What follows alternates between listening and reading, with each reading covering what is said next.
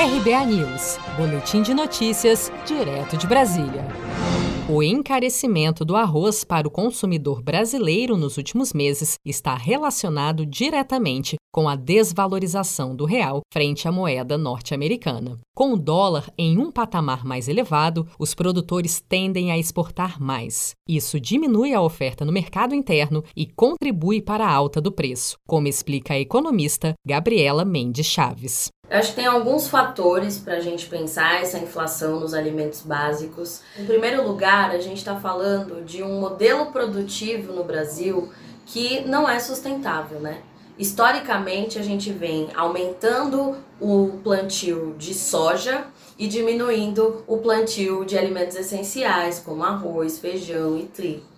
Em segundo lugar, é, essa crise tem acontecido também por causa da alta do dólar. Então, quando o dólar fica alto, isso acaba tornando mais favorável para os produtores exportar esses alimentos do que vender no mercado interno, uma vez que eles vão receber aí em dólar. O preço do arroz produzido no Brasil mais que triplicou de janeiro de 2010 a agosto de 2020. O valor da saca de 50 quilos vendida pelos produtores registrou aumentos sucessivos de preços muito além da inflação nos últimos 10 anos. Mas, por outro lado, a exportação de arroz bateu recorde em 2020. Até 31 de agosto, mais de um milhão de toneladas já foram vendidas para o exterior, enquanto o volume importado caiu 17,2%. A Venezuela é a maior compradora do arroz brasileiro neste ano.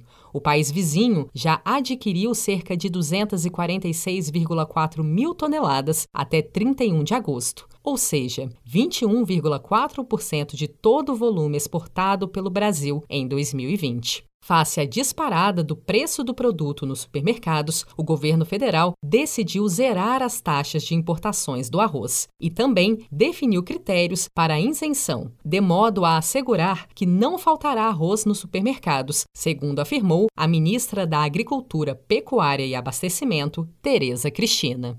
Se você quer começar a investir de um jeito fácil e sem riscos, faça uma poupança no Sicredi. As pequenas economias do seu dia a dia vão se transformar na segurança do presente e do futuro. Separe um valor todos os meses e invista em você.